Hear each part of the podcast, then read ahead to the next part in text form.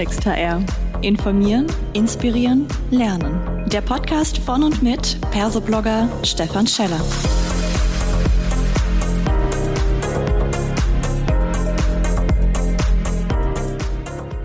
Hallo und herzlich willkommen zu einer weiteren Ausgabe von Klartext HR. Heute freue ich mich sehr, Dr. Annika von Mutius mit mir am Mikrofon zu haben und wir sprechen über das Thema automatisiertes Headhunting die größte Chance im Recruiting? Hallo, liebe Annika, schön, dass du da bist. Magst du dich unseren HörerInnen gerne mal selbst vorstellen? Ja, erstmal vielen Dank, dass ich da sein darf. Ähm, kurz zu mir vielleicht. Ich bin äh, Mitgründerin von Empion.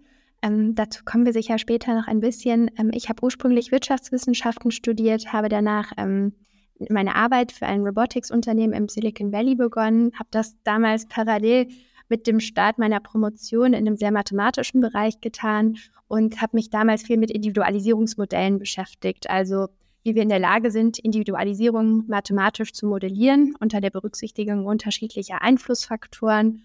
Und ähm, das ist natürlich ein wahnsinnig spannendes Thema und auch ein Thema, was wir jetzt total gut in der HR-Branche auch anwenden können, weil wir sehr mhm. klare Implikationen haben für verschiedene Industrien. Und ähm, ja, und dass du dich quasi mit so einem sehr zukunftsträchtigen Thema beschäftigst, hat auch dann dazu geführt, dass du am 14.06. auf der NWX23, der New Work Experience von der New Work SE in Hamburg, mit dabei bist und du sprichst zum Thema künstliche Intelligenz, die größte Chance im Recruiting. Man merkt schon so ein bisschen äh, die Ähnlichkeit zu unserem Titel hier. Und dann ist die Frage eigentlich natürlich, wenn dich das Thema schon immer beschäftigt hat, und jetzt wird's aktuell und wird's spannend, dann tauchen wir doch mal so ein bisschen zusammen ein in dieses neue Thema. Und da würde mich vor allem interessieren, wir reden ja eigentlich schon lange über den Einsatz von Software im Recruiting. Das heißt, diese, ich nenne es jetzt mal klassischen Algorithmen, die haben uns ja die ganze Zeit schon begleitet. Was passiert denn jetzt, wenn wir plötzlich über KI sprechen im Recruiting? Wo ist da nochmal dieser nächste Schritt? Ich glaube, dazu muss man wahrscheinlich erstmal so ein bisschen den Unterschied verstehen. Also ich glaube, ein Algorithmus im, im, in, im einfachen Sinne ist ja letzten Endes eine beliebige Form von automatisierter Anweisung. Ja, also oft sind Algorithmen auch viel einfacher, als sich das die meisten Menschen so vorstellen. Ähm, manchmal bestehen sie eigentlich nur aus einem ganz einfachen Wenn-Dann-Befehl, wie wir das aus einem klassischen Excel-Sheet kennen. Und das wäre, wenn wir das uns im Recruiting vorstellen, als Beispiel, wenn ich zum Beispiel ähm, eine bestimmte Fähigkeit brauche oder einen bestimmten Notenabschluss für einen Job und dann der Algorithmus im klassischsten Sinne Inputdaten ähm, ab einem bestimmten Schwellenwert ab ablehnt. Ja? Natürlich gibt es auch mhm. kompliziertere Algorithmen mit äh, komplexeren mathematischen Gleichungen und so weiter. Aber im Wesentlichen sind Algorithmen, wenn man das so sagen kann, die Bausteine für künstliche Intelligenz. Und äh, wenn man dann künstliche Intelligenz beschreibt, es ist ja ein großes Definitionsthema. Ja, auch da sind, ist die Wissenschaft sich ja überhaupt nicht einig. Mhm. Aber ich finde es sehr hübsch zu sagen, im ganz einfachsten Sinne zu sagen, dass ähm, künstliche Intelligenz Entscheidungen oder Outputs sind, die vom Menschen als komplex wahrgenommen werden. Ja, also mhm. dass man sagt, ähm, wenn, man, wenn man Sachen nicht trivial nachempfinden kann, dann sind die auf einmal komplex und werden auch so von Menschen wahrgenommen. Und ähm, ich, eine Definition, zum Beispiel von der EU, finde ich doch sehr, ähm, sehr zu, zu, zubringlich, mhm. ähm, wenn man sagt, äh, künstliche Intelligenz ist eigentlich die Fähigkeit äh, einer Maschine, menschliche Fähigkeiten wie zum Beispiel Lernen, logisches Denken, Planen und Kreativität als Beispiel zu imitieren. Und mhm. da auch mhm. ganz wichtig, imitieren, ja, also nicht, ähm, nicht das eigene Bewusstsein haben. Das ist das, was zum jetzigen Zeitpunkt entwickelt ist. Und das können wir im Recruiting zum Beispiel zeigen durch verschiedene Screening-Tools, die den Menschen dann in seiner Entscheidungsfindung beeinflussen oder unterstützen können. Ähm, das mhm. zum Status quo ganz wichtig, diese Definition. Da wird ja auch sehr viel immer durcheinander gehauen und ich glaube auch, dass der Begriff KI schon sehr, sehr häufig gebraucht wurde, wo man, wenn man genau reinschaut, ihn eigentlich gar nicht anwenden sollte. Wenn jetzt die Recruiting Menschen anfangen, mit künstlicher Intelligenz in ihrem Berufsfeld zu arbeiten, dann ist das doch irgendwie auch ganz spannend. Auf der einen Seite wollen wir natürlich menschliche Intelligenz im wahrsten Sinne des Wortes gewinnen fürs Unternehmen. Wir machen ja teilweise sogar Intelligenztests. Und jetzt sagen wir, und du hast auch gesagt, na ja, aber eigentlich ist das Thema viel zu komplex, wir können das gar nicht so gut. Und jetzt nehmen wir eine künstliche Intelligenz, die gerade diesen, diesen Faktor menschliche also, oder Auswahl von menschlicher Intelligenz übernimmt. Ich finde das irgendwie erstmal so rein begrifflich spannend. Ja, das ist ja äh, fast eine philosophische Frage. Ja. Also, genau, ich glaube, äh, also erstmal, ich glaube, wir müssen äh, gerade jetzt im Recruiting, im HR-Markt, das ist eine so wichtige, ein so wichtiger Bereich, ja. Also da nicht KI anzuwenden, wäre fahrlässig. Ja, ich glaube, mhm. das mal vorweg. Aber grundsätzlich wie kann man das so ein bisschen beschreiben? Äh, wir haben ähm, bei Ampion vier Level von AI im Recruiting definiert. Ja, das ist ein bisschen mhm. auch analog zu dem, was die Automotive-Industrie mit autonomen Fahren auch gemacht hat. Und da kann man sagen, das kann man so in vier Level unterscheiden. Also Level 0 erstmal keine Anwendung von AI im Recruiting. Level 1, da hat man so ein sogenanntes AI-Assisted Recruiting, also im Prinzip ähm, der Recruiter trägt die volle Verantwortung, aber nutzt ähm, KI unterstützend. Also zum Beispiel, wir haben das gerade klassischerweise ChatGPT für Active Sourcing als Beispiel, ja. Mhm. Und dann haben wir das nächste Level, bei dem schon Teilautomatisierungen stattfinden. Da wäre der klassische Fall, so ein Screening-Tool zu nutzen. Ja, also der Mensch trifft zwar Entscheidungen, aber wird unterstützt. Mhm. Und dann wird es natürlich spannend, weil danach kommen wir in Level 3 und 4 und da ist es so, dass wir vollständige Automatisierungen hinkriegen. Ja, bedeutet, eine, einen, ein KI-System kann vollständig alleine arbeiten, aber mhm. zum Beispiel nur für bestimmte Kandidatengruppen. Mhm. Und dann, um auf das letzte Level zu kommen, wäre dann vollständig, vollständig ähm, äh, selbstständiges Arbeiten und Entscheiden von einem KI-System. Und das könnte man dann sozusagen äh, autonomes Recruiting nennen. Ja, und mhm. da ist, glaube ich, um jetzt auch nochmal auf deine Frage zurückzukommen, ganz wichtig zu verstehen, dass ab dem Zeitpunkt, ab dem die KI Entscheidungen trifft, auch diese ethischen Fragen relevant werden. Ja, mhm. also dann brauchen wir nämlich rechtlich regulatorische Themen. Ähm, aber bis die KI im Prinzip keine Verantwortung übernimmt, weil der Mensch ja die Entscheidung trifft, ist das eigentlich irrelevant. Und um das da jetzt auch nochmal so ein bisschen einzuordnen, also äh, wir befinden uns aktuell mit künstlicher Intelligenz zumindest im, im Recruiting-Markt mhm. irgendwo zwischen Level 0 und 1. Also im Prinzip weit ab. Ganz am Anfang, ne? Ja, ganz am Anfang, genau. Mhm. Weit ab von irgendwie wirklicher Anwendung von KI. Und ich glaube, deswegen möchte ich gerne die Frage, die du mir gestellt hast, vielleicht ein bisschen umdrehen. Deswegen habe ich am Anfang auch gelacht, ja. Mhm. Weil KI ist ja sozusagen die transformierendste Kraft, die wir mhm. in diesem Jahrhundert zu haben scheinen, ja. Wieso sollten wir diese Kraft nicht für sozusagen die Quelle ähm, aller ökonomischer Produktivität nutzen? Und äh, also den Mensch, ja, den Mensch in der Organisation nutzen und daraus ähm, äh, einen Mehrwert generieren. Also ich glaube, das wäre wahnsinnig fahrlässig. Ähm, bedeutet nicht, dass wir regulatorische Rahmenbedingungen brauchen, aber auch da wieder, wir sind zwischen 0 und 1 zumindest im Recruiting. Und äh, ich glaube, da, da, das wäre fahrlässig, das nicht einzusetzen und das nicht für, für, fürs Recruiting und für den HR-Bereich mehr zu nutzen. Mhm. Jetzt haben wir ganz häufig bei sehr vielen Tools auf dem Markt ja schon so Matching-Funktionen. Und was ich immer dann spannend finde, dass letztendlich egal wie gut diese Technologie ist, es kommt ja immer ganz darauf an, welche Datenmenge habe ich denn zur Verfügung. Also wenn ich jetzt beispielsweise auf einer Plattform nur, sagen wir mal, 10.000 Menschen angemeldet habe, dann kann ich doch den besten Algorithmus haben und vielleicht diese 10.000 Menschen in gute Jobs bringen.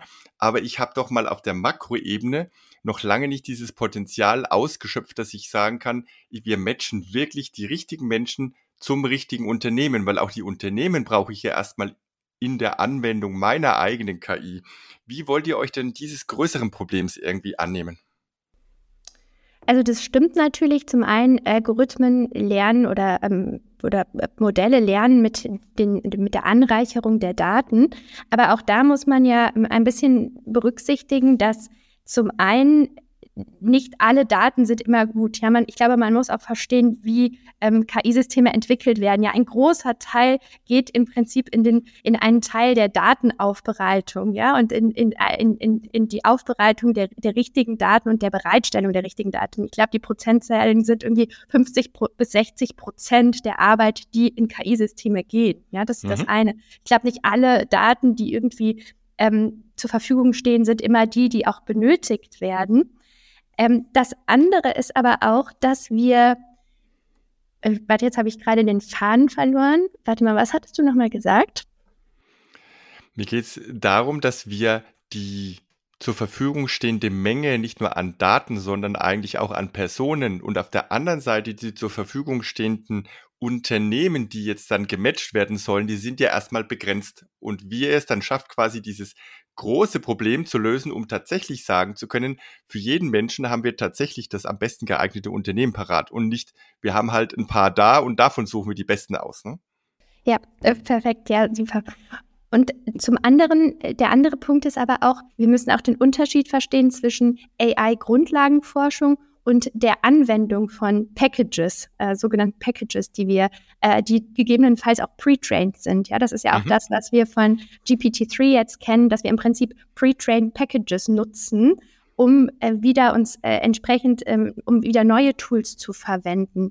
Und deswegen ist ja auch immer die Frage, was ist die effizienteste Datennutzung? Kann ich pre-trained Modelle einsetzen muss ich ähm, Grundlagenforschung in der künstlichen Intelligenz machen und was ist der effizienteste Weg? Und dann kommt man natürlich auch in weitere Fragestellungen, die dann heißen können, mit welchen Daten ist es denn valide, Pre-Trained Packages zu nutzen? Wo kommen die Daten her? Wie sind die unter Umständen biased? Ist ja auch ein großes Thema. Mhm. Aber auch da, man muss nicht der Meinung sein, dass man immer ähm, alles von vorne erfinden muss. Ja, das ist grundsätzlich in Modellen der Fall. Man kann Packages verwenden man kann Pre-Trained Data verwenden und ich glaube, das ist ein ganz äh, relevanter Punkt, den man sich auch ganz bewusst machen muss. Mhm. Wenn du jetzt die Frage letztendlich ja beantworten müsstest, die du selber in dem Titel ja mitgestellt hast, ne, ist es denn die größte Chance, die wir im Recruiting haben, eine Automatisierung mit KI? 100 Prozent. Also das, mhm. da spreche ich wirklich aus, aus dem Herzen, ja, denn mhm. Also wenn wir uns die AI Adoption Rates anschauen, ich glaube, wir haben da einige Branchen wie die Fintech-Branche, die wirklich schon gut ist, ja, über 50 Prozent liegt. In der HR-Industrie liegen wir da, wo die Fintech-Branche vor sieben oder acht Jahren war. Das ähm, ist ungefähr etwas mehr als 20 Prozent. Und das ist mhm. noch sehr, sehr positiv gerechnet. Und ich glaube, wenn wir uns da Recruiting ansehen, ja, dann ganz klassischerweise so ein, so ein Full-Cycle-Modell mit sechs Schritten. Wir haben da alles Mögliche von Sourcing, Screening, Selecting. In all diesen Bereichen hat KI noch immer eine wahnsinnig geringe Relevanz. Und trotzdem, ähm, und deswegen, und da, da, da müssen wir auch einen großen Fokus darauf legen, um zu verstehen, nicht jedes KI-Modell ist für jeden dieser Schritte richtig. Ja, also mhm. wir haben da total unterschiedliche Ansätze, ob das Predictive-Themen sind, ob das Generative-Themen sind. Da wird wahnsinnig viel, da gibt es wahnsinnig viele Möglichkeiten. Und konkret könnte das zum Beispiel bedeuten, dass wir im Sourcing ja eine klassische Umstellung von den Stellenausschreibungen zu Skill- und Culture-basierten ähm, Features haben, Feature-Input haben. Ja, das bedeutet, eine KI kann viel besser klare Features verarbeiten als eine Stellenausschreibung äh, in dem mhm. Sinne. Da müssen wir uns umstellen, da müssen wir einen Shift wahrnehmen, aber auch gleichzeitig im Screening. Wir sind in der Lage, mit künstlicher Intelligenz so viel bessere, präzisere Aussagen zu treffen. Und ich glaube, das Potenzial ist wahnsinnig groß in all diesen Bereichen, die wir im Recruiting haben. Mhm. Jetzt äh, abschließend ganz bewusst mal noch eine provokative Frage. Jetzt hattest du gerade gesagt, nach dem Motto, ja, wir liegen da gerade so ein bisschen bei 20 Prozent oder im Vergleich zu dem, was bei den Fintechs ist, liegt HR oder die HR-Anwendungen liegen weit zurück. Was würdest du denn jetzt jemandem sagen, der das bewusst aufnimmt, weil er vielleicht sagt, aha, ähm, ist alles noch gar nicht so gut, dann warten wir mal ab und schauen wir mal, dass wir zumindest irgendwann auf 50 Prozent kommen und in drei Jahren gehen wir dann mit diesem Thema ins Rennen. Was würdest du antworten? Also ich glaube grundsätzlich, wir müssen ganz viel Offenheit für Technologien und für die neuen Technologien mitbringen. Das ist eine Sache, die ich auch immer beobachte in meinen Gesprächen, dass wir ähm, leider noch viel zu wenige HR-Departments haben, die grundsätzlich offen für künstliche Intelligenz sind, weil man skeptisch von da über Datenverarbeitung spricht. Man ist insgesamt ein bisschen kritisch und man hat auch letzten Endes mangelndes internes Fachwissen. Und äh, das ist eine Sache. Also ich glaube, Recruiter dürfen keine Angst davor haben, dass sie von KI ersetzt werden. Sie sollten eher Respekt davor haben, dass sie von Recruitern ersetzt werden, die mit KI umgehen können. Und insofern glaube ich, dass wir ähm, ein ein, ein steigendes Fachwissen und äh, ein viel direkteres Lernen mit KI in Unternehmen implementieren müssen. Und das beinhaltet aber zum Beispiel auch, dass wir ähm, Rahmenbedingungen schaffen müssen, ja, interne Company Policies, äh, Betriebsräte einbeziehen müssen. Welche Rahmenbedingungen sind für uns in der Anwendung von KI-Tools korrekt und richtig? Und dafür können wir vieles, vieles tun. Und ich glaube, das braucht ein bisschen mehr Mut und wir brauchen ein bisschen mehr, wie sagt man, Excitement über die Zukunft von künstlicher Intelligenz im Recruiting. Wow, das ist doch mal ein toller Appell. Also mehr Mut zum Thema KI im Recruiting. Ich sag ganz herzlichen Dank, liebe Annika, dass du da warst. Wen dieses Thema jetzt so interessiert und der die Zeit oder Chance noch hat, auf die NWX zu kommen, am 14.06. findet das Event in Hamburg statt und du bist mit dabei. Vielen Dank, dass du da warst. Vielen Dank, Stefan. Das war eine weitere Folge Klartext HR. Informieren, inspirieren, lernen. Der Podcast von und mit Persoblogger Stefan Scheller.